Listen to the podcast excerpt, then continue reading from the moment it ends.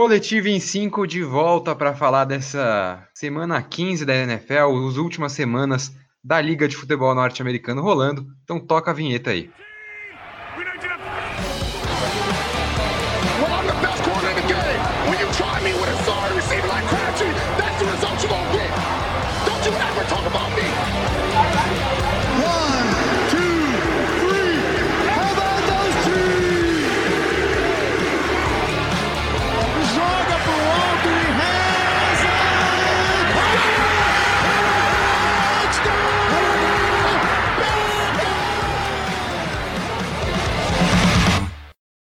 Bom, antes de começar, a gente ficou um tempinho fora aqui sem fazer, né? Fim de ano, coisas de faculdade. Bruno Nossig agora já não é mais um proto-jornalista, um jornalista formado.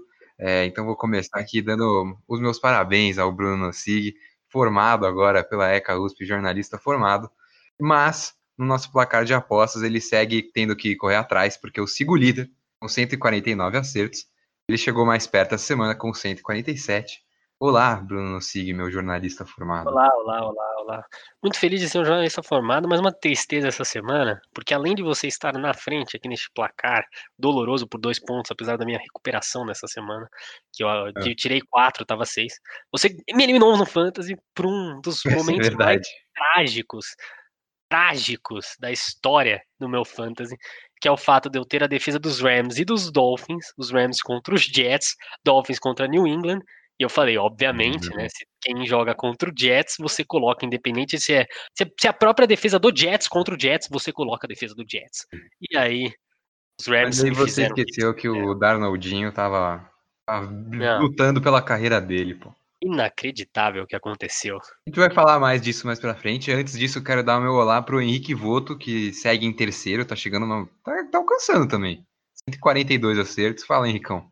Olá, olá. Primeiro também parabenizar nosso novo jornalista formado e dizer que eu também tive uma grande tristeza no Fantasy, infelizmente, por uma escalaçãozinha errada de um jogador, Mas não me entregou a pontuação. Eu não cheguei na semifinal, não consegui defender o meu título de forma honrosa, então também fui eliminado de forma precoce.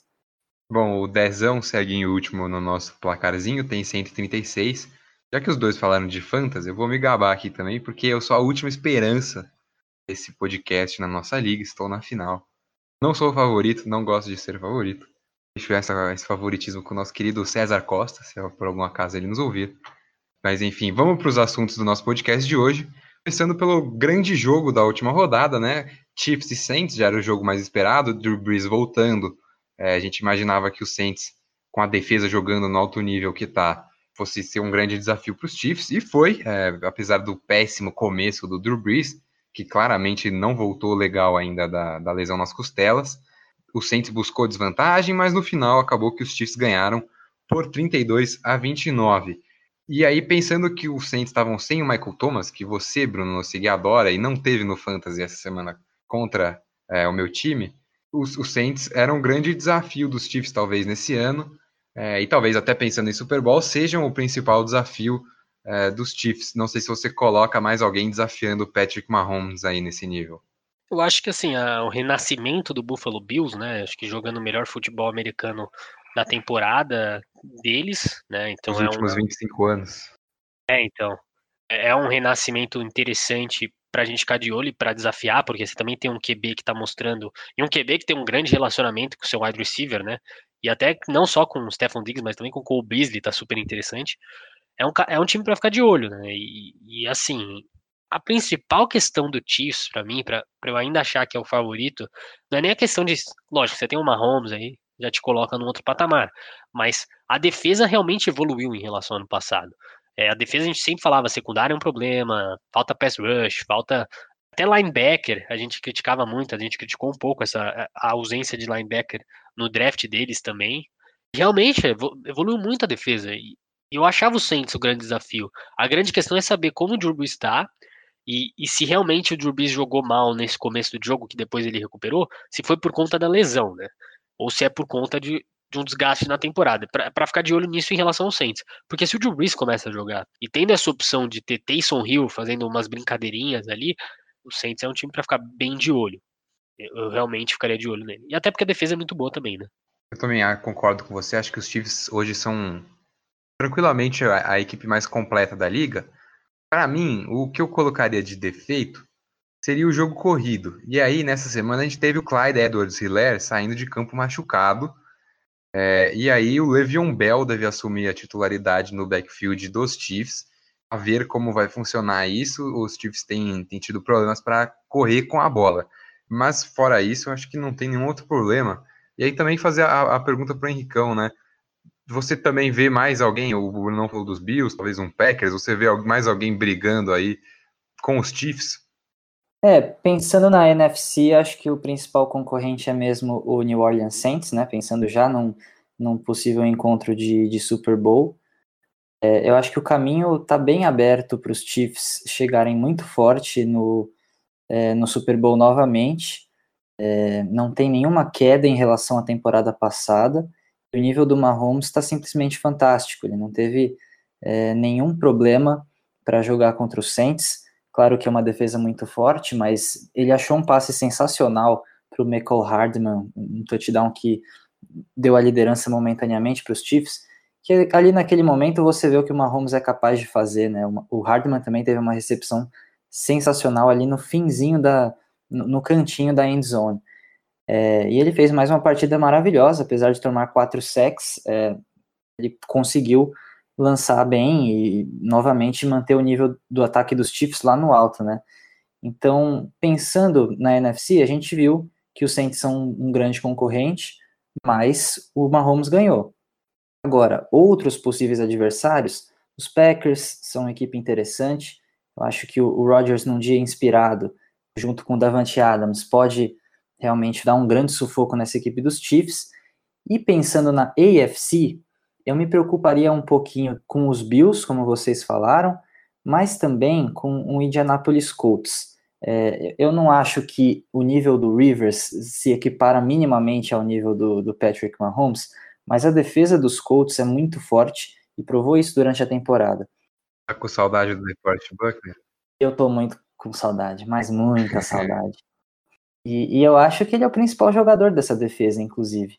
Mas parece que esse duelo poderia ser bastante interessante, pensando que a defesa dos Colts talvez seja uma das mais preparadas para parar um pouco esse nível de ataque dos Chiefs. Aí teria que fazer com que o ataque dos Colts também funcionasse, né? Mas seria um confronto interessante para ver em, em, playoffs, eu acho. Eu, eu, realmente acho que a gente. Eu esqueci de falar, né? Eu foquei muito na AFC e eu, eu continuo achando que os Bills são o principal desafio da, da conferência. Eu não vejo o Browns ainda nesse nível de desafiar. Mas um time que eu acho que é legal de mencionar nesse, nesse papo, e eu também não coloco os Titans, porque eu, as oscilações defensivas do Titans, se você está enfrentando Mahomes, não vejo você como desafio se você né, oscila como os Titans oscilam é, defensivamente. Um time que é para ficar de olho, assim, pode ser uma grande surpresa se acabar tendo um, um, um desafio logo no começo com o Kansas City Chiefs, é o Miami Dolphins. E não é brincadeira, porque o pior jogo ofensivo do Patrick Mahomes na temporada, e talvez se a gente pegar os últimos dois anos dele, foi contra o Miami Dolphins, na, na, na, numa semana que a gente acabou não fazendo podcast. Foram três interceptações. E assim, obviamente, o Total Valor oscilou muito, principalmente no terceiro quarto, que se ele não tivesse essa oscilação, talvez desse para o Miami Dolphins brigar, mas o Miami Dolphins brigou até o último minuto, e o Total Valor não tinha o principal wide receiver, que era o Devante Parker, e tem outras lesões, né, no corpo de recebedores que também dificulta. Assim, se chegar completo, se chegar saudável, e se chegar, né, porque a gente ainda tem essa disputa no é. wildcard, mas se o Miami Dolphins chegar, é um time que o, o, o Chiefs pode se complicar um pouco. E, e do outro lado, só para adicionar um que não foi falado, eu também tenho uma certa dúvida, e eu queria mencionar porque a gente acabou não falando, Seattle Seahawks é outro que eu também me preocupo com oscilações, porque, diferentemente do Titans, o Seattle Seahawks não tem uma, um, um momento só que oscila. Né? O Titans só oscila defensivamente, ofensivamente é muito constante. O, o Seahawks, a gente começou a ver uma oscilação ofensiva agora, mas é um time que defensivamente vem oscilando e tem jogo que quando o ataque tá bem, a defesa tá mal. Quando a defesa tá mal, hum. o ataque tá bem. Quando a, a, o ataque tá mal, a defesa tá bem. Ele nunca tá os dois, é, as, as duas unidades alinhadas ali. Então, se alinhar, é um time perigoso. Se continuar desse jeito, realmente, pro Chiefs ali, é difícil de complicar. Queria deixar o meu último destaque aqui, vocês citaram nominalmente, mas eu, eu, eu acho que o Green Bay Packers, para mim, daria muito trabalho para esse Kansas City Chiefs, porque o principal problema dos Packers é o jogo corrido, que a defesa contra o jogo corrido, no caso, que por um acaso é o maior defeito também do, dos Chiefs, né, que é correr com a bola. E o Aaron Rodgers, para mim, hoje, se eu tivesse que votar, seria o MVP. E, e jogando contra, contra esse time, eu acho que daria um jogo bem interessante. Ele tem Aaron Jones, tem Davante Adams, tem boas armas ofensivamente. E a defesa aérea de Green Bay é muito boa. O Jair Alexander tá jogando muito bem esse ano. Então eu acho que poderia ser um jogo, um jogo legal e eu acho que os Packers dariam trabalho. Mas enfim, vamos passar para o próximo assunto, porque quem está tendo trabalho é o Doug Peterson e, na, no geral, a franquia Philadelphia Eagles. Porque o Carson Wentz foi de um dos melhores quarterbacks da liga para o pior em uma temporada. O Jalen Hurts entrou jogou muito bem, fez um jogo sensacional contra o Arizona Cardinals, foram é, três touchdowns aéreos e um touchdown corrido, e ele já vai ser mais uma vez o titular contra o Dallas Cowboys nessa próxima semana, o Doug Peterson já falou, e aí o futuro de Filadélfia tá uma bagunça, porque não se sabe se o Doug Peterson fica, é, o Carson Wentz já falou que não quer ficar como reserva, mas ele tem um peso salarial enorme, e o Jalen Hurts, enquanto isso, vai carregando os restos de esperança é, dessa franquia para os playoffs. E aí, começar com o Henricão agora, se você fosse, se você tivesse algum peso nas escolhas do Philadelphia, Philadelphia Eagles, Henricão, qual caminho você tomaria, Jalen Hurts ou Carson Wentz? Ou os dois? É, pensando primeiro até o fim da temporada, acho que manter o Jalen Hurts na titularidade para você testar ele ao máximo enquanto você puder é, é a decisão certa. Carson Wentz já deu inúmeras demonstrações nessa temporada que 2020 não é o ano dele, é, aliás, não é o ano de muita gente, e, né, e, e certamente, assim, é uma temporada atípica para o Wentz. A gente não pode usar 2020 como base para falar que ele é um quarterback ruim, mesmo porque ele já deu inúmeras demonstrações também, né, de que ele é um ótimo quarterback. 2019 a gente precisa lembrar, ele teve uma temporada inteira como titular, conseguiu fazer os 16 jogos, é, lançou 27 touchdowns e apenas 7 interceptações naquele time modorrento do Philadelphia Eagles, que não tinha um recebedor sequer, né, todos lesionados, parece o mesmo roteiro desse ano, mas era ainda pior né, a situação, é, pelo menos ele tinha o Zach Ertz e o Dallas Goddard saudáveis naquela época, mas ele levou essa equipe para os playoffs quase que se arrastando, estava com o time inteiro nas costas, e aí nos playoffs não teve como, né? Teve até um momento em que ele se lesionou, o Josh McCown teve que entrar e, e, e não deu conta do, do recado, claro, mas o Carson Wentz já deu várias demonstrações de que ele é um bom quarterback. E o que está acontecendo nessa temporada tem que ser reavaliado, porque os Eagles não vão ter nenhuma possibilidade de se livrar do Carson Wentz, a não ser que alguma equipe louca da NFL é, se baseando nessa temporada ruim dele de 2020, pense que dá para pagar um salário exorbitante para o cara e pedir para fazer uma troca com os Eagles, né? Eu acho que os Eagles não vão estar ainda desesperados para se livrar do Carson Wentz, porque sabem do potencial dele, ele já demonstrou isso em todas as temporadas anteriores a 2020, mas certamente começam a observar que a escolha do Jalen Hurts foi certa, porque ele é um quarterback que já, já vimos contra os Cardinals, foi muito bem, teve uma partida dominante, quase que conseguiu desbancar a equipe dos Cardinals, mas é um quarterback que, a princípio, você tem que pensar como segunda opção, porque para as próximas temporadas você tem muito dinheiro ainda envolvido nesse salário enorme, esse contrato enorme que foi dado para o Carson Wentz. A princípio, é pensar em trabalhar o Carson Wentz para 2021 como quarterback titular ainda. Se de fato nas primeiras semanas ele continuar mostrando um ritmo muito ruim, aí é hora do Jalen Hurts. É, só para completar, você falou de uma possível troca né, do Philadelphia Eagles, de achar alguém interessado em trocar pelo Carson Wentz. Temos vários, várias equipes né, precisando de quarterback, devemos ter vários quarterbacks saindo no próximo draft.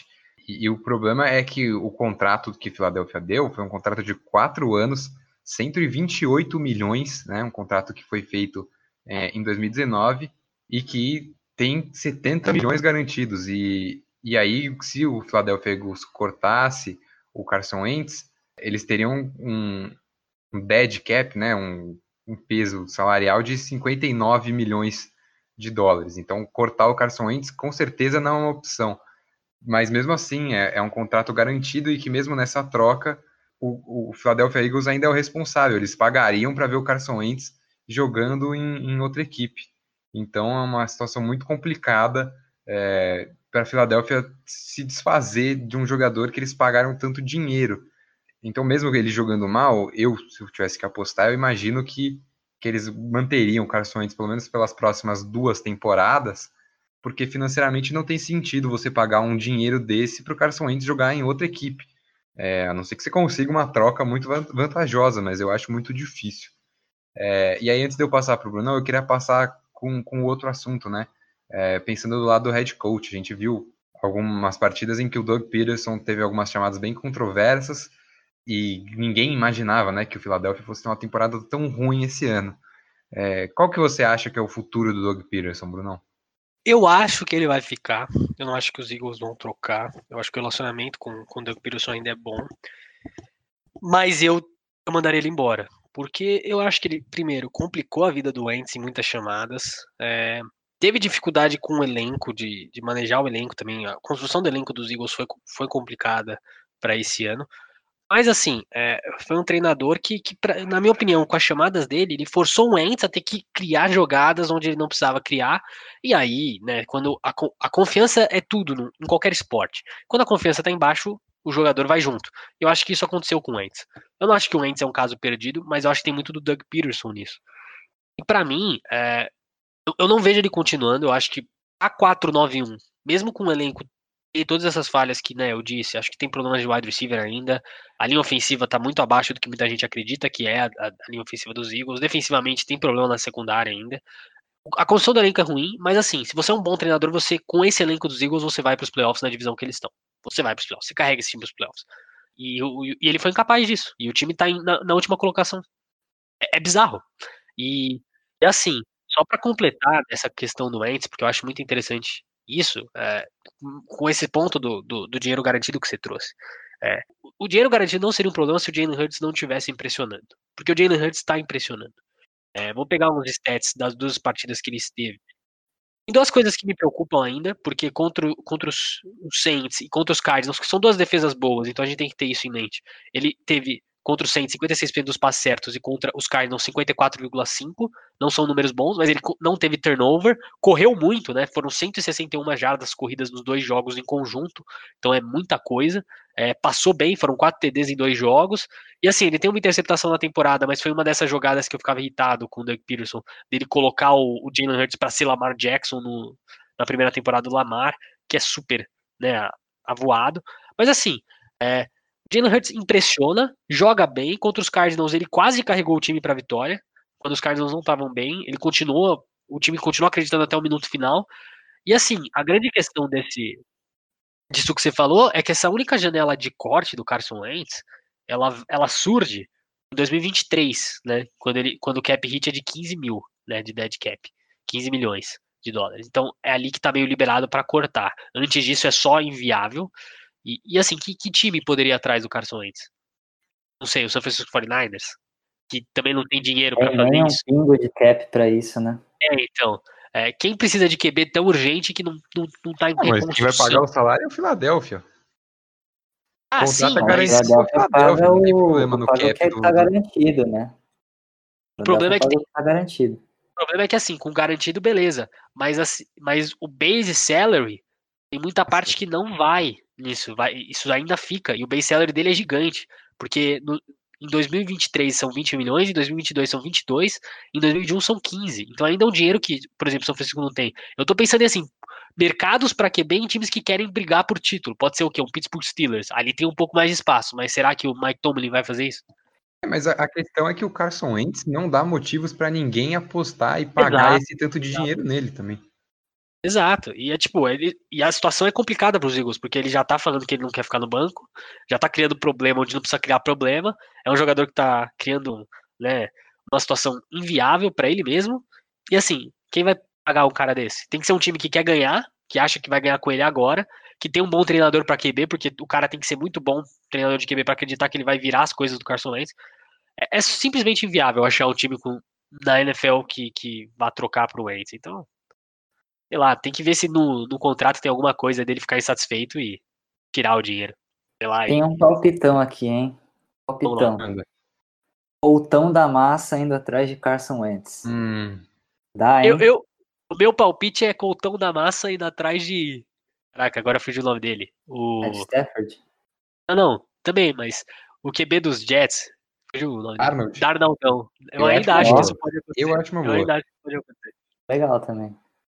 É, a gente vai falar dos Steelers em breve, mas eu acho que o Pittsburgh Steelers deveria dar uma segunda rodada ali no Darnold. Minha opinião. É, mas eu, Brunão, vou continuar com você, porque a gente está falando de futuro de time da NFC East.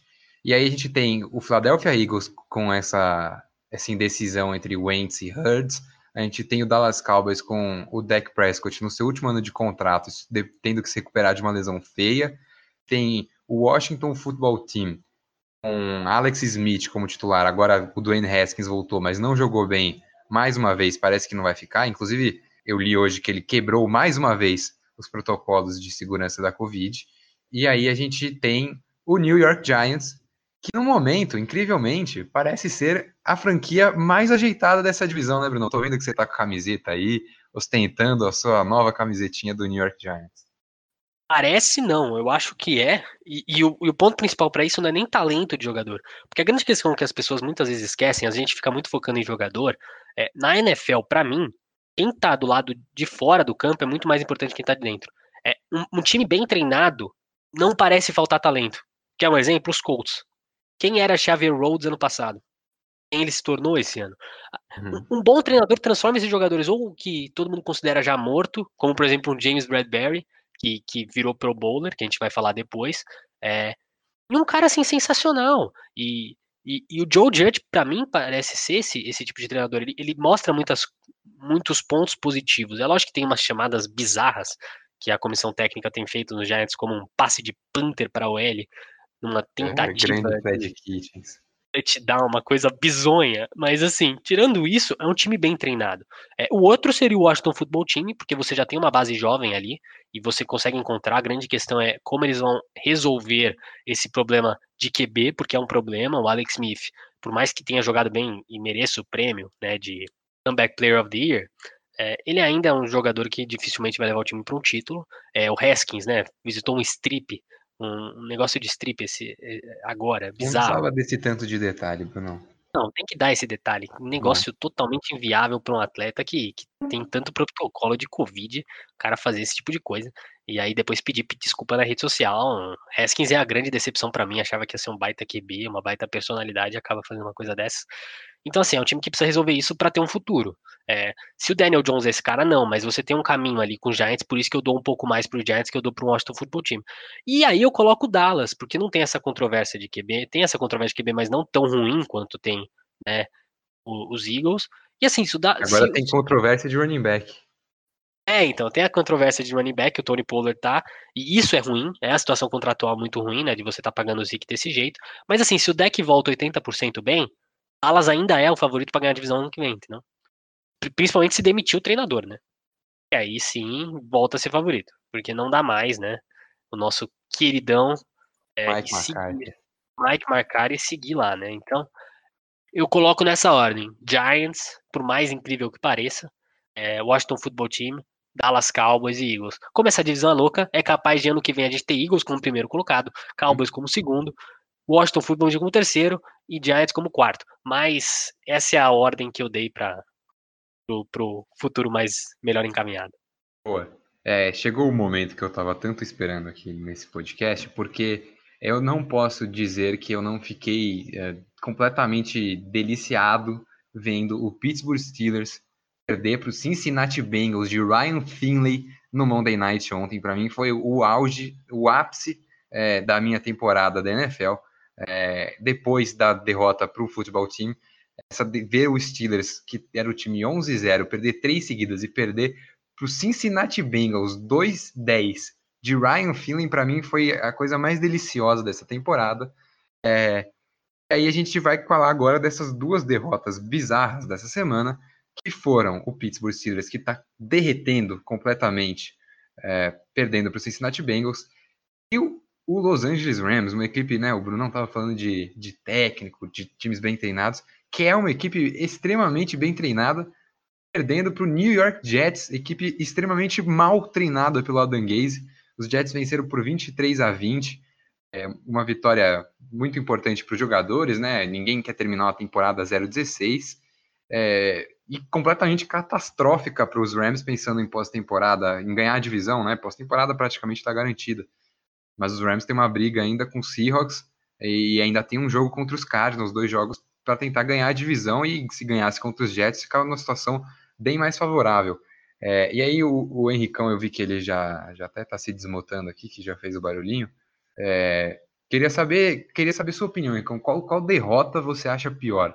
Os Rams perdendo em casa para o New York Jets ou o Pittsburgh Steelers perdendo para o Ryan Finley? Olha, Netão, não tem a menor dúvida que os Rams. É...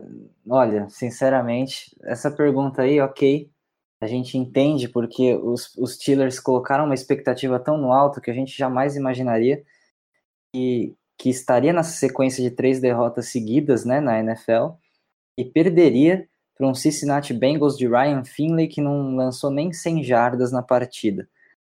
Mas simplesmente não tem justificativa nenhuma, nenhuma para os Rams perderem essa partida para o New York Jets. Mesmo porque até seria benéfico para os Jets não vencerem essa partida. Então, assim, não tem um pingo de justificativa. Com essa derrota, os Rams se colocam numa situação completamente complicada na NFC Oeste, porque os Seahawks estão na liderança com 10-4 é, e os Cardinals estão logo atrás com 8, 8 vitórias e 6 derrotas, e os Rams estão no meio, com 9 vitórias e 5 derrotas. E ainda terão jogos muito decisivos nessas últimas rodadas, é, que os Rams vão precisar vencer necessariamente. O Rams tem dois confrontos diretos, um contra o Seahawks e outro contra o Cardinals, justamente as equipes que estão mais próximas ali na, na briga da NFC Oeste. Então, não tem nada, nada que justifica essa derrota. É simplesmente uma vergonha o que o, que o Rams fez, porque a situação dos Jets não permite você perder uma partida para essa equipe. É, os Rams, assim, pisaram na bola muito feio, muito feio mesmo. É, não fizeram uma partida ao nível das partidas que fizeram durante a temporada, é, de nível defensivo, de um ataque que até foi melhorado em relação à temporada passada, né? Porque o Goff teve muitos problemas em 2019. Em 2020 ele é um quarterback que lança um pouco mais rápido, que tenta tremer menos para pressões, né? Mas realmente a vergonha da rodada é o Los Angeles Rams perder essa partida. Não tem como. Os Steelers a gente tem que identificar que é um problema que talvez esteja acontecendo um desgaste nesse ataque. É, que talvez não esteja conseguindo responder à queda do nível da defesa, não está mais conseguindo segurar as pontas como segurava no começo da temporada. É, e realmente também é uma derrota bastante decepcionante, mas nada se compara a, a Rams perder para os Jets. Bruno, você concorda com, com isso? Eu concordo em discordar com o Henricão. E eu vou falar por quê. Assim, é inadmissível perder pro Jets. Eu tô revoltado com esse time até agora, porque eu perdi meu fantasy por causa desses imbecis. Vou xingar imbecil mesmo, porque estou revoltado até agora. Mas assim, pelo menos o Sam Darnold teve um jogão. Se você acompanha o jogo, o Sam Darnold foi muito inteligente contra a defesa do Rams. Ele soube explorar muito bem. A gente finalmente viu o Sam Darnold jogar bem na temporada. Né? Conseguiu, a linha ofensiva foi muito bem. E, e, assim, defensivamente teve bons momentos. O Keenan Williams, por exemplo, tá jogando muito futebol americano nos últimos 3, 4 jogos. É, é realmente impressionante. Então você tem motivos ali. O que, o que não dá mais é o Adam Gaze continuar nesse time, porque me preocupa o seguinte: parecia que ele tava querendo tancar realmente, e acaba o jogo e ele fala: Ah, não tô preocupado com o Trevor Lawrence, não. Então, assim, querido, então como é que você justifica o time jogar desse jeito? É, realmente demitam o Adam Gaze. Mas o que me preocupa dos Steelers é o seguinte: primeiro, vou, repetir, porque é, Ryan Feeling passou por 89 jardas. Ele tentou 13 passes. Como é que você perde para um QB que tentou 13 passes num jogo? Não dá. É inacreditável. Aí você vai e, e, vai olhando, assim, a situação é simplesmente deplorável. O Juju fica fazendo TikTok e tem um fumble bizarro, né? É, aí o meu querido Big o Bang. foi apagado pelo Von Bell não, naquele lance. Não, bizarro. Aí, aí o Big Bang tem a seguinte estatística, que a gente podia simplesmente olhar para estatística normal e já ver que é bizarro. Mas a estatística dele passando para mais de 10 jardas, não sei se vocês viram. Ele tentou 13 passes. Ele acertou um que foi um TD. Ele teve uma interceptação. Ele só acertou um dos 13 passes e teve uma interceptação. Assim, meu querido, como é que esse é um QB titular de um time? Não dá. Realmente, assim, os Steelers teve uma, um jogo que é deplorável e o que o assusta é o seguinte: esse time pode perder a primeira posição da divisão, entregar para os Browns, porque eles ainda pegam Colts e Browns. Se eles continuarem jogando assim, eles perdem para os dois. E aí, se os Browns ganharem deles, meu querido, eles estão nos playoffs. Como o primeiro.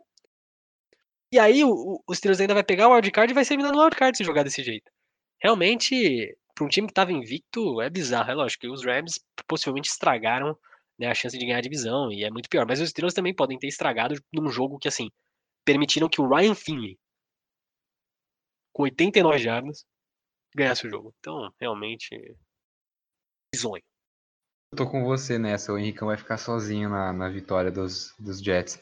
Porque, pior ou não, os Jets têm um talento ali. Eles têm jogadores talentosos no ataque. Eles têm Sam Darnold, o Frank Gore, com seus tantos anos de carreira, ainda é um running back confiável. O, os recebedores dos Jets estão melhorando. Você tem o Denzel Mims chegando agora. Você tem uh, peças interessantes. A linha ofensiva melhorou bastante, é, ainda que o Darnold tenha sofrido o Caron Donald. Mas os Jets ganharam porque os Jets jogaram bem. E do outro lado, o Pittsburgh Steelers teve três turnovers no primeiro tempo, que basicamente é, fizeram o jogo dos Bengals. Se, se, se, Pittsburgh tivesse cuidado minimamente da bola, esse, os Bengals não iam ter a menor chance nesse jogo. É, e aí vem todos aqueles problemas que você já falou de do Big Ben não conseguir lançar em profundidade. É, agora a equipe não consegue correr mais com a bola. E aí você se limita a, um, a passes curtos e tentar correr que não está dando certo e o ataque fica completamente inoperante. É, então eu acho muito preocupante mesmo a situação dos Steelers. É, de ser a equipe a ser batida da liga para ser a principal incógnita da pós-temporada, já está garantido. É, eu acho, inclusive, se Pittsburgh, Pittsburgh tivesse.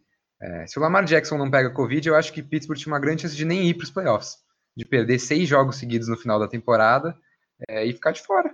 Porque agora pega Colts, pega Browns num jogo que vai valer a divisão muito provavelmente. E. É porque o Browns pega os Jets, né? Os Browns pegam os Jets, isso. E assim, tudo bem, os Jets ganharam agora, mas ganhar duas já fica mais complicado. É, e é isso. É, Pittsburgh, o Pittsburgh Steelers você já brincava antes que, que se você pudesse, que na hora que chegasse você ia apostar que o Pittsburgh ia ser one and done, one and done, né? Chegar nos playoffs e perder a primeira partida. E agora parece que é isso mesmo que vai acontecer, a não ser que esse time volte a dar uma resposta é, nessas últimas semanas. É, é, e aí eu você. Só queria dar uma comparação, porque eu pensei nela agora. O que me parece no jogo dos Steelers é que é um, é um, é uma, é um problema crônico que a gente está começando a descobrir. No Jets e Rams, parece que assim, o Rams apagou nos dois primeiros quartos, deu aquele apagão, aí ligou já estava tarde demais para recuperar o jogo. O Steelers não. É, a gente não viu o time ligar. Então, tipo, eu realmente me preocupo com os Steelers. Os Rams eu só parece assim, porra, perdeu pros Jets, né? Que coisa patética. Mas assim, é um apagãozinho que ficou tarde demais para levar o jogo para casa. Então, mas só para me defender, rapidinho. O apagão dos Steelers, ou o problema crônico, né, como vocês colocaram, é, tudo bem, não tira o time dos playoffs. Esse apagãozinho dos Rams pode tirar o time dos playoffs. Se perder para os Seahawks e para os Cardinals, que eu acho bem provável. Uma boa defesa. Não sei, né? Então, achei, achei um argumento sólido dele, mas eu ainda continuo achando Steelers bizonho. Obrigado pelo reconhecimento. Então vamos lá. É, queria aproveitar, já que a gente falou dos Jets bastante, então. É, o Henricão falou levemente que a, a, vitória dos Jets tem um lado ruim. Na verdade, ela tem um lado bem ruim, que os Jets acabaram de perder a primeira escolha com essa vitória. É, o Jacksonville Jaguars também tem uma vitória e. Quantas derrotas? Já perdi a conta. Uma vitória e 14 e 13 derrotas, é isso, né? Uma vitória e 13 derrotas. É, e, e, como tem um calendário mais fraco, é, o, o Jaguars tem agora a primeira escolha. Tem, tem jogos difíceis aí pela frente, é, é, muito impossível que Jacksonville perca novamente. E assim, Trevor Lawrence uh, não deve mais ir para Nova York, e sim para Jacksonville. E aí, Henricão, já que você citou, é, lógico, ninguém quer ter uma temporada 0-16, mas acho que nesse ano talvez fosse essencial para o futuro dos Jets ter perdido todos os jogos. É, mas você sabe que assim, eu também queria muito que os Jets, se eu fosse torcedor dos Jets, né, gostaria muito que a equipe perdesse ontem também, para ficar com o Trevor Lawrence. Mas acho que de qualquer forma, você não pode apostar tudo, tudo no Trevor Lawrence. É, é, claro que ele está marcado para ser um dos quarterbacks do futuro da NFL, mas talvez se você sobrar com a segunda escolha, você pode ir atrás do Justin Fields. É, é uma classe que, se os Jets ficarem ali no top 5 ainda, e eu imagino que eles podem até vencer mais uma partida na temporada, porque tem um confronto contra os Patriots na última semana, Patriots completamente destroçado, o Sam Darnold se, manter, se mantiver esse nível, vai chegar pronto para ganhar esse jogo. É, eu acho que os Jets ficando no top 5 pode, podem garantir um quarterback muito bom. A, a primeira questão é a seguinte: é, tem que demitir o Adam Gaze no fim da temporada. Isso tem que estar claro para todo mundo ali, porque mesmo o Trevor Lawrence lá não resolveria nada se o Adam Gaze continuasse treinando a equipe. Aliás, seria um prejuízo para a carreira do Trevor Lawrence, porque o, Adam Gaze não dá nenhuma demonstração de que ele consegue é, minimamente chefiar esse ataque dos Jets.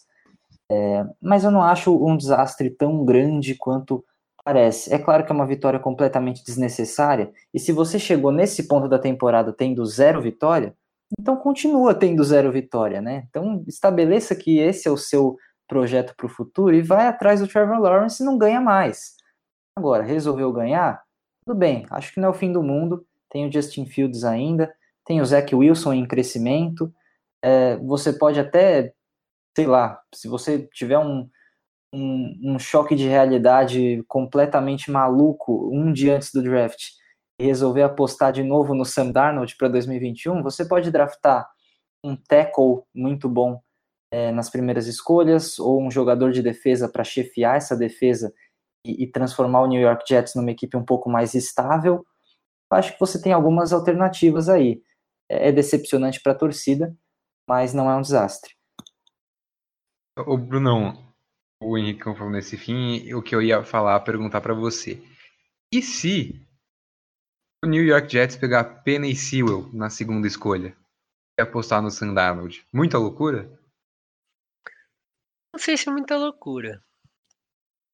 Mas assim, o que eu tava pensando, e eu, eu, eu gostei que você falou essa, isso para mim, é, o catastrófico não é a derrota para os Rams. O catastrófico é que a derrota dos Rams tira o certo que todo mundo sabia que o Jets ia fazer. Se você dá a opção de escolha para o Jets, o Jets vai tomar a decisão errada. E isso é o catastrófico. Esse é o grande problema da derrota, da vitória grande sobre o problema das franquias de Nova York. Exato, porque assim, se tivesse a primeira escolha, é absoluto. Um, um, burro, um ser humano idiota que não sabe de futebol americano escolheria o Trevor Lawrence. Então, assim, sabe, tira a opção de escolha do time. Tipo, não tem como você deixar um cara desse passar. O problema é que agora, com a escolha 2, eles vão pensar: será que eu vou com o Penel Sewell? Será que eu vou com Justin Fields? Ou pior, será que eu escolho um outro quarterback? Que isso possivelmente vai acontecer. Pode escolher um Zach, um Zach Wilson, pode escolher um Mac Jones. É, assim, vai acontecer alguma loucura no draft. Muita gente vai culpar por essa vitória, mas vai ser porque os Jets são uma organização burra. Então, assim, esse é o problema da derrota dos Rams. Não, é catastrófico que a gente já vê o que vai acontecer de errado, entendeu? Mas, assim, eu não acho errado ir no, de Panel Sewell. É, o, que eu, o que eu acho, se você for de Panel Sewell, pelo menos garanta que o Adam Gase saiu para você confiar em outro treinador para ver se o Sam Darnold pode ser alguma coisa. Porque assim, mesmo nessa temporada horror, horrível do nosso Jets, você tem momentos de Sam Darnold que assim você fala, pô, esse cara ainda pode ser um bom quarterback. A gente brincou dele para os Colts, esse cara ainda pode ser alguma coisa. É, mas eu realmente, eu acho que ele vai ficar e, e vai acontecer alguma coisa maluca lá no. A gente vai brincar que a gente vai ter o nosso especial de draft, vai acontecer alguma coisa maluca com os Jets, é. que a é. gente vai ficar. Inacri... Vai ser inacreditável, cara. Eu já tô sentindo. Ô, Brunão, vamos continuar aqui então com você. Já quem precisa de uma off-season maluca para se recuperar bem, já pensando na próxima temporada, pensando em draft, trocas, free agency, tá precisando de uma chacoalhada aí para ter mais chances para 2021? Cara, uma pergunta boa. É... Sim, o roteirista foi bem. Mas... O roteirista foi bem. O Jacksonville Jaguars e, e Jets precisam. Eu acho que quem precisa de uma coisa maluca, com as pessoas meio que os times escolhendo errado, ajudando eles, sobrando os free agents ali, é o, é o New England Patriots, porque é um time bem treinado, mas que precisa realmente de talento onde não, não encontra. É um time que eu coloco. Quem urgentemente precisa de uma, finalmente, uma off-season boa é o Deshaun Watson, né? Que é, talvez mais do que o próprio Texas, é um cara que merece uma off-season boa. Então eu acho que é legal mencionar. E pra encerrar, quem precisa de uma realmente boa, porque eu acho que é um time que agora tem um futuro e tá bem encaminhado, apesar de eu, né, constantemente criticar esse atleta no começo e já ter mudado a minha opinião, apesar de vocês tentarem jogar isso contra mim, é o Los Angeles Chargers. Los Angeles Chargers talvez precise realmente pensar na, troca do Anthony Lee, que tá realmente tendo momentos ruins ali de treinador que eu não achava que eu ia falar isso no final da temporada, mas teve momentos bem delicados. É um time que precisa urgentemente de talento e precisa urgentemente, mais do que tudo e mais do que todo mundo, precisa de que os jogadores que estão no elenco fiquem saudáveis. E que né? Você tem a Dervin James, por exemplo, jogando finalmente uma temporada, porque está constantemente se lesionando. É, e, e, né, torcer para o draft dar certo. Eu acho que esse draft foi muito iluminador, né? Eu tinha criticado muito o draft dos Chargers, mas Kenneth Murray e Justin Herbert foram muito bem. Só que eu acho que eles precisam demais, né? Eles acharam, eles acharam bons talentos, mas pouco nesse draft, porque eles gastaram muitas escolhas para pegar esses dois jogadores. Então, eles precisam tentar fazer uma oficina meio doida, meio de trocas, meio maluca para saltar, né? Porque o talento eles têm. É, eu acho que a questão dos Chargers está mais na, no técnico mesmo. Acho que é um time que, enterrado nas lesões, nos erros em minutos finais das partidas, tem um bom elenco. E eu queria aproveitar que você falou do, do Houston, Texas, porque eu tô aqui desde que a gente começou, esperando a oportunidade para falar dessa temporada desastrosa, porque pela segunda vez seguida, Contra os Colts, os Texans perderam a chance de empatar o jogo com um fumble na red zone nos segundos finais. Dessa vez foi o Kik Couti, que estava, ele estava entrando na endzone. Ele estava duas jardas da endzone, é, deixou o braço meio aberto. O Darius Leonard foi lá, fez uma jogada sensacional, deu um soco na bola. É, os Colts recuperaram o fumble na endzone e ganharam o jogo. É, e aí e, e, a cara do Deshaun Watson depois da partida é, é uma cara de quem, mais do que nós que estamos aqui de quarentena, não aguenta mais o ano de 2020. Chega, Deshaun Watson já não aguenta mais, ele não merece mais a quantidade de coisas que aconteceu com o Houston esse ano.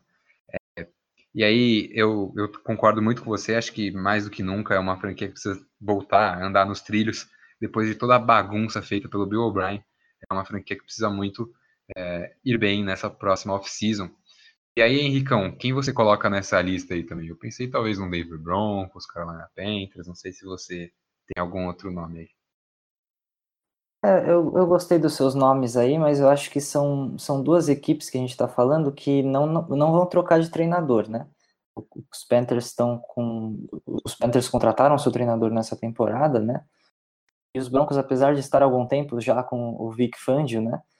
É, também não vejo uma troca no horizonte, porque é uma equipe que, ok, continua muito irregular, mas, mas parece que, que tem alguma coisa no horizonte, assim, que você observa e, poxa, fez algumas boas escolhas de draft, tem um quarterback em desenvolvimento, tem um grupo em desenvolvimento, pensando na defesa, pode ser algo que, que não precise de uma mudança radical.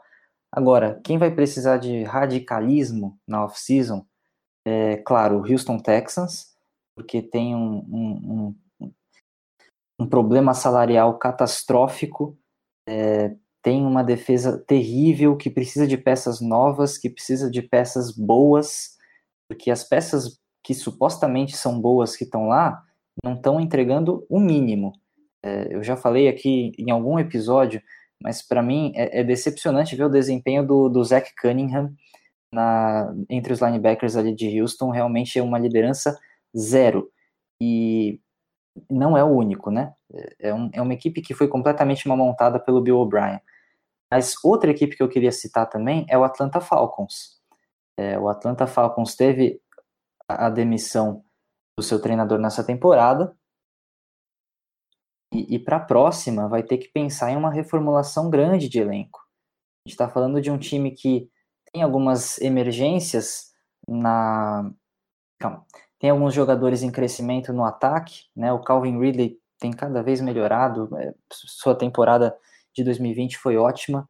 Acho que até que ele poderia merecer, de repente, um Pro Bowl. É, mas a defesa tem muitos problemas, muitas lacunas. E não era só um problema de treinador, é um problema de peças. Então, acho que o Atlanta Falcons vai ter que ir atrás de um treinador muito legal, muito bom para dar uma para dar um choque nessa equipe e reconstruir essa equipe, porque parece que vive ainda o, o, o luto né, daquela, daquele Super Bowl perdido para os Patriots, e, e de fato reformular essa equipe, porque tem também uma questão Outra salarial muito séria lá. Oi? Tomou outra virada do Brady essa semana, inacreditável. É, 17 é. a 0 para Atlanta Falcons. Uhum. Mais uma vez para Tom Brady. Bom, Henricão, ainda bem que você puxou o assunto do Calvin Ridley, né? Porque o nosso último assunto aqui é o Pro Bowl. É, a gente sabe que é uma votação popular, a gente tem. É, todo ano, né? Temos gente conectando, revoltada, que não sei quem não entrou, não sei quem não deveria ter ido o é, que, que esse cara tá fazendo aí, ele não jogou bem, isso daí é só por nome, e normalmente é sim, é só por nome, porque é uma votação popular. É, e aí eu vou trazer, eu quero saber as raivas dos nossos comentaristas, de quem deveria ter ido ou não para o Pro Bowl, quem ficou de fora, quem foi esquecido, começando pelo Bruno Nossig, que tem uma lista, a gente está chegando no Natal, né? Tem uma lista de Natal, o Bruno Nossig fez uma lista de Natal, de, Natal é, de quem merecia ganhar mais presentes de Papai Noel, mas não recebeu. Tem uma lista de Natal aqui. A primeiro membro da lista de Natal aqui foi um bad boy e apareceu aí. Chama-se Evan Ingram. Quem escolheu esse cara? Eu queria conhecer, saber quem votou. Não, quem votou no Evan Ingram nessa temporada para visitar o apartamento de cada um, bater na porta e falar qual foi. O que você viu no Evan Ingram esse ano? Sim, Robert Tony é... foi muito melhor. É muito melhor. Você tem que pensar que juntou a torcida de Cowboys, de Philadelphia Eagles, de todo mundo que é rival dos Giants para tirar uma graça. Claramente, sabe o craque do jogo lá, do, do Globo, que sempre votam no é, Ribamar? aquele prêmio que deram pro Sidão lá, que ficou super chato, é isso aí. Não, e o cara agradecendo a Deus, meu irmão. Tem que agradecer aos babacas que votaram em você, que não sabem nada de futebol americano. Bom, Robert Tony é claramente um snub, não tinha porque o Evan Ingram está lá. Aí o outro é o DeForest Buckner, defensive tackle, mudou totalmente a defesa dos Colts, tinha que estar tá na lista. É. E aí um pouco mais desconhecido, Wyatt Tyler, offensive guard do, do Cleveland Browns, com uma média de 93,8 de PFF nessa temporada. Quando ele não jogou, o, o jogo corrido teve muita mais dificuldade, o próprio Baker Mayfield teve muita dificuldade, então é um cara que para mim era uma escolha óbvia de offensive guard e acabou não indo. O companheiro dele, né, foi o Bitônio. Exato. E, e o, mais bizarro para mim, que eu vou, vou falar esse nome, e a, a, ano passado, se alguém falasse esse nome para mim, eu ia dar risada pro Pro Bowl, mas o Garrett Bowles, o offensive tackle dos Broncos, teve uma performance maravilhosa, ele que constantemente era o rei das penalidades da posição, mas esse ano realmente não ter sido escolhido pro Pro Bowl foi é, fizeram uma sacanagem com ele, pegaram o nome dele, né, de comédia, de erro de desempenho do ano passado, colocaram isso no histórico dele, como colocaram histórico de alguns jogadores como Jason Pierre-Paul, que foi chamado simplesmente pela história que ele tem no NFL, não, não teve o desempenho que muita gente colocou para ele ir para o Pro Bowl, mas o Garrett Bowles é um cara que tinha que estar tá, né, no, no, na posição de offensive tackle. Para encerrar, tenho mais um cara que eu realmente acho que tinha que estar tá aí, que o Deshaun Watson foi puramente por nome, é lógico que é chato porque é, não tinha uma equipe ali para facilitar o desempenho dele, ele fez o melhor que dava, mas o Ryan Tannehill tinha que ir para esse Pro Bowl. É, desempenho maravilhoso do Ryan Tannehill, mudou a posição, foi um quarterback maravilhoso esse ano, tinha que estar. Tá. E aí, para encerrar, dois caras que eu acho que são menções honrosas, mas que realmente eu não sei quem eu tiraria para colocar. É o James Robinson, running back rookie, novato, é. dos Jaguars. Tinha que tirar ou o Josh Jacobs ou o Nick Chubb. Nick Chubb, para mim, não tem como. Então seria ou entre ele o Josh Jacobs. Então é uma escolha ali, né, que, que não tem muito como fazer se qualquer um que tirassem a ser, a gente já tá mencionando, então realmente é chato pro James Robinson, mas é o cara que podia estar tá também. E o próprio Calvin Ridley, que a gente falou, mas também quem a gente ia tirar, o Justin Jefferson, acho difícil. Então, é, são dois caras que são menções honrosas, mas que eu também não vejo espaço, mas eu queria, queria falar. Sua vez, Henricão, deixe o seu ódio, a sua raiva de redes sociais aqui no nosso podcast, reclamando, xingando quem deveria estar e quem foi esquecido do Pro Bowl. Pois é, eu não preparei um dossiê gigantesco. Acho que o Brunão fez muito bem esse papel. Mas, mas eu também tenho alguns nomes aqui que eu achei um absurdo não terem sido incluídos na lista. E, e por coincidência, dois deles, os principais que eu anotei aqui, são do Indianapolis Colts, que tem uma das melhores defesas da NFL, tiveram um crescimento maravilhoso em 2020, e também por causa das contratações muito boas que, que fez na off-season, e uma delas é o DeForest Buckner. O DeForest Buckner teve um nível tão fantástico que ele conseguiu superar o nível dele no San Francisco 49ers. É, ele teve 24 QB hits na temporada, 7 sacks e meio. É, ele é um dos líderes de QB hits na temporada, é o quinto colocado, e simplesmente não há justificativa para ele não entrar nessa lista. Ali, se a gente pegar os, os defensive tackles que, que entraram, é, beleza, a gente tem o Chris Jones, tem o Cameron Hayward, e aí em terceiro tem o Calais Campbell. Será que ele não conseguiria entrar nesse lugar do Calais Campbell? Você que é um merecia. fã do Ravens aí? Não, merecia. O Campbell machucou essa temporada. É, é um jogador muito então, importante, mas o, o Buckner foi, foi, foi um peso muito mais, teve um peso muito maior é, nos Colts do que o, o, Campbell ao longo da temporada. Uhum. E, e aí o meu outro nome dos Colts, aí eu já acho que é um pouco mais questionável, é o Xavier Rhodes, porque também teve uma temporada muito boa, se recuperou completamente da temporada ruim que fez pelos Vikings em 2019, né, não foi dos melhores, e, e eu acho que ele merecia uma vaga aí também, eu acho que a briga é um pouco mais complicada, mas se a gente pensar de fato, é, eu não tenho certeza aqui se ele poderia entrar no lugar do Stephen Gilmore dos Patriots, porque eu acho que o Gilmore entrou pelo nome, pelo fato de ter sido Defensive Player of the Year em 2019. É, sinceramente, ele não manteve o nível. Jackson lá dos, dos Patriots, que fez uma temporada muito boa também. É, exatamente. Então, aí outra, outro questionamento que eu tive. É, o Garrett Bowles, o Brunão já falou, acho que ele também merecia uma vaga. E o Bruno citou o Ryan Tannehill, eu fui um pouquinho mais ousado eu fui de Justin Herbert no lugar do Deshaun Watson, eu acho que dá também. É, não, eu pensei em colocar ele também. Eu vou ser sincero, eu acho que o Justin Herbert uhum. é um uhum. cara que merecia ser mencionado, assim. Cabe o Lamar eu... Jackson também. É, mas é, é o Lamar... que o teve a corrida e ficou complicado ah, para ele, né? Os caras deixaram o MVP de fora. Eu colocaria Ryan Tannehill, Justin Herbert e depois de Sean Watson e aí depois Lamar Jackson. Isso. E aí é complicado, né? Você falou, poxa, complicado você deixar o MVP de fora. Tem alguns jogadores aí dessa lista que estão pelo nome. O Gilmore é um caso. O Gilmore é um cara que está nessa lista porque ele foi Defensive Player em 2019. É, ele não fez um 2020 à altura de, de superar o, o Xavier Rhodes, na minha visão. E o Lamar Jackson, que foi o MVP, ficou de fora do Pro Bowl. Né? É, é, é complicadinho. As melhores escolhas foram wide receiver back. Ali não teve erro, não tinha mesmo o que é, fazer. De exatamente. resto, tem muita controvérsia. É, e aí, só para finalizar, eu também colocaria na lista da NFC agora, né? Eu falei bastante da AFC. Eu colocaria na lista da NFC o, o Trey Hendrickson, defensive end do, do New Orleans Saints. É, é, complicado porque o Cameron Jordan já entrou nessa lista, né? Então, por nome. Talvez, é, por nome, né? tem mais, de, mais uma vez essa, essa questão, porque o Trey Hendrickson teve uma temporada bem mais dominante do que o, o Cam Jordan. Ele lidera a liga em sacks. Exatamente, o cara tem 12 sacks e meio. É, fantástica temporada do Trey Hendrickson, merecia mais do que o Cam Jordan. Acho que também foi o snub aí. E aí, o, o problemão dessa lista mesmo é claro que é o Evan Ingram, não tem a menor justificativa. Ele, esse podcast, a minha postura, eu acho que foi muito encaminhada por ver esse nome na lista, foi meio xinguei muito no Twitter, assim. Eu tive uma. Eu acabei. Eu vi, você um tava quietinho no Twitter. Saiu Evan Ingram no, no Pro Bowl, veio então, thread, textão. Eu fiquei incomodado. E assim, eu acho que eu tive um approach, eu peço até desculpa pro Big Ben, porque eu tive uma revolta ali no Steelers e, e Bengals, que eu não tenho nada a ver com nenhum dos times. É, se fosse o Netão ali, a gente até entender, mas eu não tenho relação com nenhum dos dois e eu soltei uma raiva.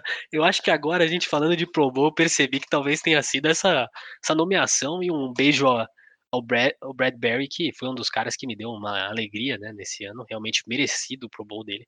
Só para também dar um pouco de amor nesse meu podcast de raiva, se o, se o nosso ouvinte está estranhando. Bom, eu vou passar a lista do Pro Bowl aqui então, para quem não viu. E aí eu também já dou meus pitacos, que os dois falaram, eu não dei pitacos. Então vamos lá, os quarterbacks escolhidos pela AFC, Patrick Mahomes, Josh Allen e Deshaun Watson. Pela NFC, Aaron Rodgers, Russell Wilson e Kyler Murray. Aqui eu acho que tá certíssimo, não tem nada muito que mudar não. Running backs, Derrick Henry, Nick Chubb e Josh Jacobs na AFC. Dalvin Cook, Alvin Kamara e Aaron Jones na NFC. Aqui é, o Brunão falou do James Robinson, eu acho que o Robinson merecia, merecia ir no lugar do Jacobs. O cara foi um rookie undraftado, acho que ele merecia estar tá aí nessa lista. É, aí temos os fullbacks, né? O Patrick Ricard do meu Baltimore Ravens e o Kyle Juszczyk ex-Baltimore Ravens, agora no San Francisco 49ers. Os wide receivers, Tyreek Hill, Stephon Diggs, Keenan Allen, A.J. Brown na, na Conferência Americana. Na Conferência Nacional, Davante Adams, DeAndre Hopkins, DK Metcalf e Justin Jefferson. É, eu vou pular os Tyrants para o Brunão ficar tranquilo até o final do podcast. A gente vai direto para a linha ofensiva, então vamos passar pelos tackles primeiro. É, e aí eu vou criticar, porque o Larry Tanzil parece que todo ano vai para o Pro Bowl só pelo nome. É, e eu não acho que ele merecia esse ano estar tá aqui como tackle. Aí temos Eric Fisher de Kansas e Orlando Brown de Baltimore, esse sim, acho mais justo. É pela NFC, David Bakhtiari, Trent Williams e Teron Armstead, também acho muito justos os nomes. É, de centers, a gente tem o Marquise Pouncey e o Ryan Kelly, um dos, dos Steelers e o outro dos Colts, na Conferência Americana. Aqui eu acho que cabe o Rodney Wilson, é, da equipe do, dos Raiders que é um center fantástico e ele sempre é esquecido, o Rodney Hudson. Acho que ele merecia estar nessa lista. É, pela NFC tem o Jason Kelsey dos Eagles e o Frank Ragnall dos Lions. Fechando a lista tem os guards Quentin Nelson dos Colts, o Bitonio do Cleveland Browns, que o Bruno falou que o Teller merecia mais, concordo com ele, e o David DeCastro do Pittsburgh. Pela NFC tem o Brandon Scherf dos, do Football Team, o Elton Jenkins dos Packers e o Andrew Speech dos uh, Saints. É, passando para a defesa agora, então, vamos lá, dar acelerada aqui. É, de, defensores, é, defensive ends, né? Miles Garrett, Joey Bolsa e Frank Clark na AFC. Cameron Jordan, aí também acho que merecia o, o Hendrickson no lugar dele. Brandon Graham dos, dos Eagles e Chase Young, é, rookie, aparecendo no Pro Bowl. Ele e o Justin Jefferson, os dois rookies nesse Pro Bowl. Na linha defensiva pelo interior tem Chris Jones, Cameron Hayard e Calais Campbell faltou o DeForest Buckner mesmo, Aaron Donald, Fletcher Cox e Grady Jarrett pela NFC. E aí a lista de linebackers aqui eu acho que também tem uns, um pessoal que ficou esquecido.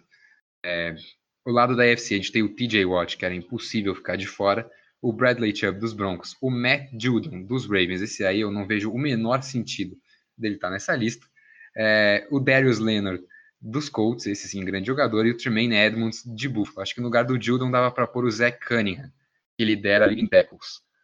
É, aí na NFC a gente tem uma, uma lista bem forte também, tem Khalil Mack, Zadarius Smith, Jason Pierre-Paul, Bobby Wagner e Fred Warner, grandes linebackers.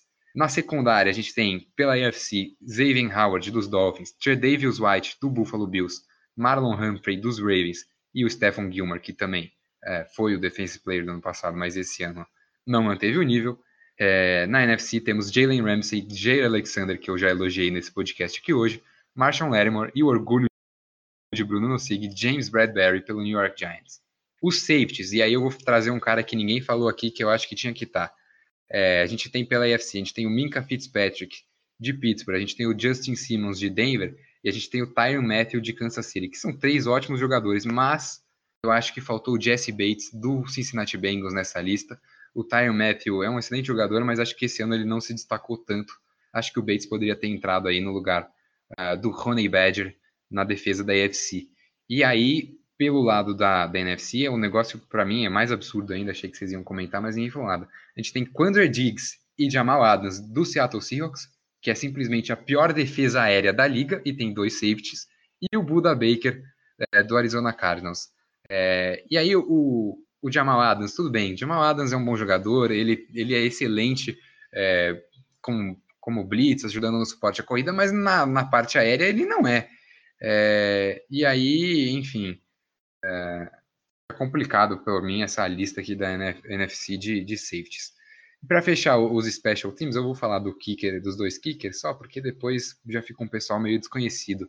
É, a gente tem o Justin Tucker de Baltimore voltando ao Pro Bowl e o grande Young Ho pelo Atlanta Falcons. É, teremos Ku no Pro Bowl. É, grande kicker aí que quase classificou o Bruno Nassig até a final do Fantasy. Justin Tucker voltando ao Pro Bowl. Acho que talvez o Jason Sanders poderia ter ido no lugar dele, né? O Justin Tucker acho que é considerado tranquilamente o maior kicker da história da liga, mas essa temporada do Sanders foi sensacional. Kicker dos Dolphins, acho que ele poderia ter ido é, no lugar do Tucker para o Pro Bowl. Enfim, é, longa lista. Espero que você que esteja nos ouvindo não tenha ficado entediado com toda a lista, mas é, acho que era interessante dar uma passadinha. E aí, é, para a gente dar aquela encerrada, Bruno, siga o seu recado final, os seus destaques do college, quero te ouvir. Vou passar bem rápido, porque a gente teve a decisão dos playoffs da, do college, então sugestões aí para ver, não vai ser agora, a gente vai ter um podcast no meio antes desses jogos, mas já fica a sugestão. É, no dia 1 de janeiro, tem Alabama versus Notre Dame, Alabama ranqueado número 1 e Notre Dame número 4 às 18 horas, e Clemson número 2 contra o Ohio State, ou seja, Justin Fields versus Trevor Lawrence, jogão para se ver, não percam esse jogo, 10 da noite. Então, assim, bem legal, três QBs muito bacanas que devem estar no draft, né? Mac Jones de Alabama, além dos dois que eu já mencionei. Então, jogo para se ver. A outra sugestão de jogo, é, para dar aqui, é Flórida versus Oklahoma, 7 versus 6. Outros dois QBs legais para ficar vendo no college, outras duas faculdades muito fortes, né? Kyle Trask, o Kyle Pitts, né? O Tyrande não vai jogar nesse jogo, infelizmente. Ele já se declarou ao draft, cara, para a gente ficar de olho também. Deve ser top 10 desse draft. E, e aí tem o Spencer Rattler do lado de Oklahoma, né? O quarterback. Fez um, um ano muito bom, teve um começo bem oscilando. A gente viu três jogadores têm semanas incríveis vindo de Oklahoma, né? O Baker Mayfield jogou muito contra os Giants, é, Kyler Murray enfrentou o Jalen Hurts, os dois jogaram um absurdo nessa semana. Então, assim, Oklahoma gera bons QBs, Spencer Rattler deve ser um deles. E aí, para encerrar, falar do jogo que acontece agora, enquanto a gente grava e ainda não acabou, mas BYU vai ganhar porque estamos faltando oito minutos é, do último quarto, tá 49 a 17. O Zach Wilson vai ser um desses QBs que podem cair no top 10. Nesse jogo, no primeiro tempo, ele teve 330 jardas, 17 de 21 passes certos e 3 TDs. Agora tá com 393, né? O time passou a controlar o jogo em vez de querer pontuar. E ele também tem dois touchdowns corridos, né? Cinco corridas para 12 jardas e dois TDs. Então, um cara que também tem velocidade com as pernas bem atlético. É um cara que, para mim, a gente falou de Jets, os Jets podem cometer o erro, que seria mais erro do que escolher um tackle, é escolher o Zach Wilson acima do Justin Fields. Até porque o Justin Fields teve um jogo muito ruim contra a Northwestern nessa semana, terminou com duas interceptações, mas o Ohio State conseguiu o título da Big Ten.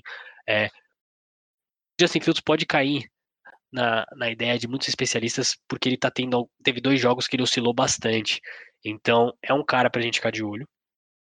O Zach Wilson é um cara que eu acho que pode dividir Trevor Lawrence e Justin Fields, que muita gente considera um A e um B, mas é, eu acho que o Justin Fields vai cair um pouco. Então, fiquem de olho nesses jogos. Essas são as sugestões do grande college football.